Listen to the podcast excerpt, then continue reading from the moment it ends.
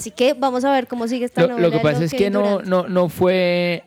Ese proyecto Nets no fue lo que se esperaba. Digamos que en su momento llegó Kevin Durant, llegó Kyrie Irving y luego les llegó James Harden. Y, y en su momento se dijo: No, este equipo va a ser el Thanos de la NBA. pero Y resulta que así. terminó siendo un fracaso y no lo lograron. Eh, se fue James Harden. Recordemos que ahorita Kyrie Irving salió para los Dallas Mavericks y por último se va. mm, se va Kevin Durant para, para los Suns de Phoenix, que me parece que quedan muy bien montados los Suns de Phoenix porque allá se va a encontrar con Chris Paul, con Devin Booker y con DeAndre Dayton. Entonces creo que eh, si sale bien el proyecto, ese Sería equipo puede equipazo. pelear el anillo. el anillo. Lo que tú dices me, me hace recordar hace unos meses que incluso estábamos hablando de esto, de que él ya había dicho, o sea, Kevin Durant ya durante mucho tiempo ha dicho que ya quería dejar los Nets. De hecho, cuando le iban a hacer la renovación, él dijo, listo, yo renovo, pero si echan a este, a este, a este, si a mí me empiezan a pagar este, si le bajan el sueldo a este, y empezó a poner una serie de condiciones que no terminaron echando a todos, pero sí terminó él siguiendo en ese equipo. Pues seguramente también al interior siguieron pasando cosas así porque ahora sí definitivamente dice, bueno, no me va a los Suns y como tú lo dices, los, lo encuentran o más bien va a encontrar a unos jugadores que están muy bien, en muy buen nivel en este momento y que podría llevarnos algunas sorpresas. La, la otra semana es la semana de, de los, del All Star, entonces estaría volviendo ya posteriormente a esa semana, pero obviamente es, es una noticia importante. Y hoy hay cuatro partidos interesantes para los que quieran eh, saber más de Pero esto. déjalos para agenda. Para agenda, pero digamos, quiero decir que hoy los Nets justamente juegan. Uh, Entonces, y los Suns. Me Entonces, bueno, interesante, interesante también poder conocer esto. Tiempo de juego.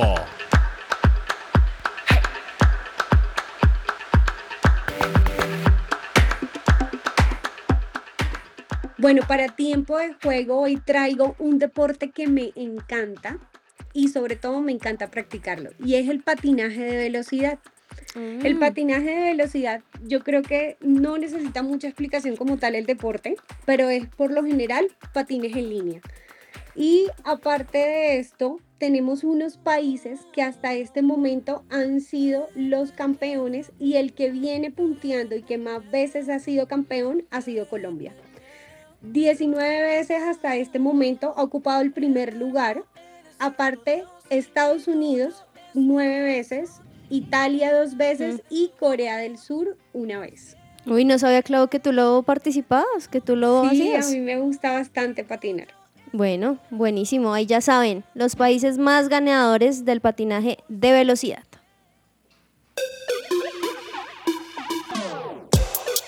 Anécdotas.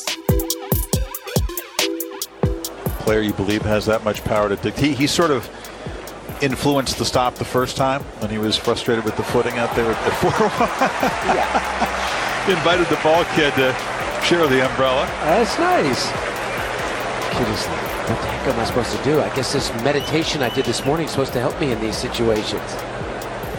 This is funny. Well, Djokovic, in moments, can really show like the lighter side of his personality and, and help to, to win over crowds. Exactly. That- You're talking about him getting the crowd support. This is great. Says, let's put him out there. This guy, take over. ¿Quién no conoce a Novak Djokovic y sobre todo que ha dado de qué hablar por no vacunarse contra el COVID-19? Si por primera vez escuchas de él, es el tenista número uno en el ranking de la ATP en la actualidad. Y hoy quiero contarte una de sus más famosas anécdotas y que no se olvidan en el transcurso de la historia. En uno de los partidos que el serbio estaba disputando contra Joao Sousa, sin problema, en un día marcado por la lluvia, el partido se obligó a suspender durante hora y media. Sin embargo, lo más destacado del partido no fue el suspenso del partido durante tanto tiempo. Djokovic se permitió el lujo de bromear con uno de los recogepelotas en uno de los descansos del encuentro, para deleite del público de la Philippe Cartier.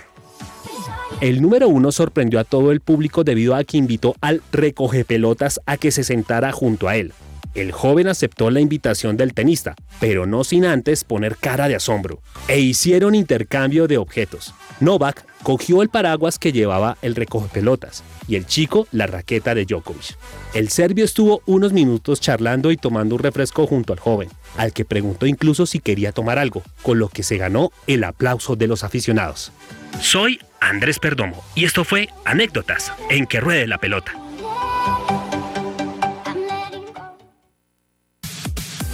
Su presencia radio te acompaña.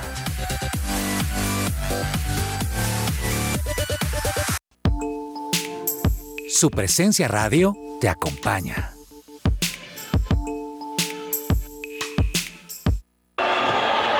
Aquí va. Levantan. ¡Punto!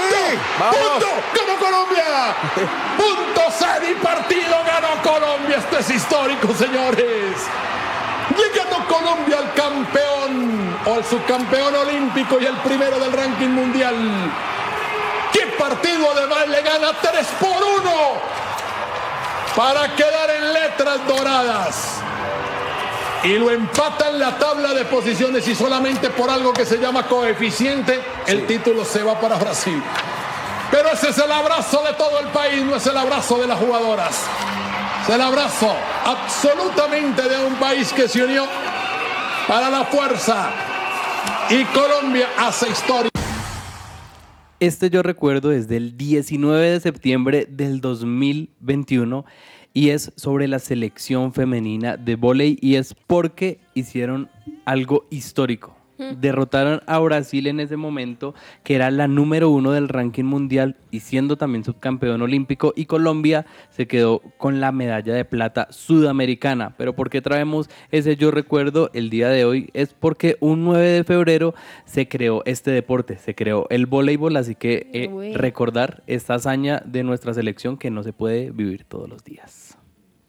Agenda Deportiva. Se me va a salir el corazón. Nunca dejes de hacerme soñar. Y la vida no me va a alcanzar. Para quererte Colombia. Super Sur, malteadas para complementar la alimentación diaria de tu familia. Contáctanos al 318-354-2022. 2022 y bueno, agenda deportiva Lozano. ¿Qué vas a ver el día de Bueno, hoy? pues Colombia sub-20 contra Brasil a las 8 de la noche, partido súper importante, esperando que Colombia gane si quiere aspirar al título. ¿A qué horas es que es? ¿Seis? A las 8 de la noche. 8 de la noche, Dios mío. Campín. ¿El camping vas a estar allá, Clau, en este partido o no? Las Yo no boletas. logré conseguir boletas. Ah. Las boletas fue, de hecho, para el anterior también iba a ir y fue difícil conseguir boletas. Pero bueno, ya saben, 8 de la noche, apoyar a nuestra selección Colombia Sub-20. Dani, ¿qué recomiendas hoy? Si no quieren ver fútbol, les voy a recomendar béisbol porque los vaqueros de Montería, ya justamente lo que hablábamos, están en las semifinales de la Serie del Caribe de béisbol 2023 y hoy van a jugar a las 7 y media de la noche contra Venezuela. Mm, partidazo. Bueno, sí, Partidazo. ¿A qué horas? 7 y media, o sea, se va a cruzar Siete. un poco con... ¿Alcanzan el a ver media Sí, horita? o pueden hacer zapping ahí. Sí, Para el entre que no las le dos. guste el fútbol. Sí, para los que no les gusta el fútbol. Clau, ¿qué vas a ver el día de hoy? Bueno, la verdad, voy a verme el partido de Colombia, pero pues no dejo de recomendar para hinchas del Junior o del Unión Magdalena que se ven el partido de Junior contra el Unión a las Claro. 6 y 5 de la tarde. 6 y 5 de la tarde, así que bueno, 6 y 5 logran ver a Junior, a las 7 y media un poquito de béisbol como para darle descanso al fútbol y a las 8 estar ahí viendo a la selección Colombia y si, y, eh, si ustedes dicen, no, es que en serio no me gusta el fútbol, no quiero, pues hay NBA, sí señores, a las 7 de la noche Magic frente a los Nuggets, a las 7.30 Brooklyn Nets frente a Chicago Bulls, a las 7.30 también los Suns frente a los Hawks y Los Ángeles Lakers juegan a las 10 de la noche frente a los Bucks. Es Partidazo. partidazo. De los mejores partidos que vamos a encontrar el día de hoy. Entre el tintero.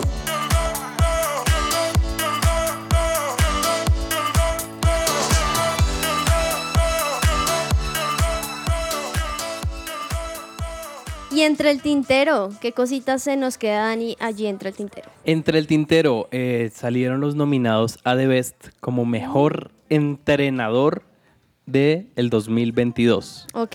Sin conocer los candidatos, ¿ustedes a quién le darían ese No, pues Scaloni. O sea, ojo cerrado. Yo también me voy por Totalmente eso de acuerdo. totalmente. Me acabas de quitar la noticia a mi corazón. Ay, no puede ser, Clau. Bueno, entonces cuéntanos, ¿quiénes son los otros dos nominados aparte de Lionel Scaloni? No, tranquilo, sigue que ya tengo otra. Bueno, aparte de Lionel Scaloni, tenemos a Pep Guardiola, que es acostumbrado a esta cita de los mejores técnicos del año, y también a Carlo Ancelotti, Don Chicles le decimos acá, el técnico del Real Madrid. Bueno, de esos tres, pues obviamente Me uno le diría a con Scaloni, Scaloni. ¿no? Sí. Pero está bueno, es- esos tres que entren a borzazos. Bueno, Clau, ya que no tienes esa noticia, entonces ¿cuál tienes? Bueno, te cuento que hablando de precisamente lo que nos comentabas ahorita del hermano de Messi que se llama Mm. Matías, resulta que eh, Joan Laporta dio detalles de toda la parte financiera del Barcelona, de cómo está, de cómo se encuentra todo el balance, pero también precisamente se refirió a las declaraciones de Matías Messi y a la Superliga. Mm, Así ¿qué que dijo? si ¿Qué vemos dijo? por ahí, sí fue un jalón de orejas esa parte. O sea, sí le dijo que qué le pasaba. Exactamente, tal cual. Mm, mejor dicho, Lozano, entre el tintero. Bueno, un- un- una luz de esperanza para el Liverpool que también está en Uy, sus horas más bajas. Eh, bueno, ya hoy por lo menos recuperó a Virgil van Dijk, a Diogo Jota, a Roberto Firmino y a Artur Melo, jugadores que estaban lesionados y que ya hoy volvieron a entrenarse. Entonces, sobre todo eh, esperando a los octavos de, de la Champions League la próxima semana, es una buena noticia para el Liverpool. También estuve por allí leyendo hace unos días atrás que le preguntaban a Darwin Núñez que qué es- pensaba pues de la mala en la mala racha que va Liverpool y dijo algo que me pareció interesante, dijo, "Nos hace falta Luis Díaz." Mm, ¿Sí les hará falta Luis Díaz? Pero es que él ni siquiera jugó tanto con Luis Díaz, entonces. Lo que pasa es que en, en este momento están tan desesperados que yo pienso que están an- a- anhelando a todos los jugadores, añoran a todo mundo. O sea, ¿ustedes creen que Klopp va a otro otra temporada con el Liverpool? Sí, yo creo que lo aguantan. Eso no es como acá que cinco Sí. partidos. Sí, allá, allá respetan el proceso. Además que Klopp tiene, tiene crédito, ¿sí me entiendes? O sea, Sí. les los llevó a ganar una Premier después de veintitantos de años, ganaron la Champions. Entonces creo que tiene, tiene reservas ahí para los malos momentos. Y ya que hablamos del Liverpool, Luis Díaz, ¿vieron el tatuaje que se hizo hace unos ¿Del días gol? atrás del gol? Uf, ¿Ustedes se harían un tatuaje así si fueran futbolistas y marcaran un gol así de bueno como es? no. No, jamás. Sí me haría un tatuaje, pero no por un gol. Clau, tú. No, tampoco me haría un tatuaje por un gol. Eh, sí me haría también un tatuaje tal, tal cual, así como dice Lozano. Pero hay una cosa que dice de Luis, Luis Díaz y es que la verdad sí marcó la diferencia en el tiempo que jugó. Sí, de acuerdo. sí. Y en el Sí, equipo. total. Entonces yo creo que no digo que ahora no está Luis y entonces ya por eso es que está para abajo el equipo, pero sí creo que marcaría una diferencia si él entra y empieza a jugar nuevamente. Bueno, y les cuento también algo entre el tintero y es que la chilena Bárbara Hernández marcó o batió un Guinness Record porque nadó 2.5 kilómetros en la, en la Antártida. Uy, no. Imagínense, tremendo. Y lo más impresionante de eso es que lo hizo sin usar un traje, sin usar un traje. Tremendo. Estaba, o sea, un traje de neopreno, que es el que Ah, usan para... el- no, Tenía imagínense. el chingue normalito. el chingue normalito, así que muy bien por la chilena. Gracias a todos por estar ahí con nosotros. Los esperamos nuevamente el día de mañana aquí en Que Ruede la Pelota. Chao, chao. Chao. Chao.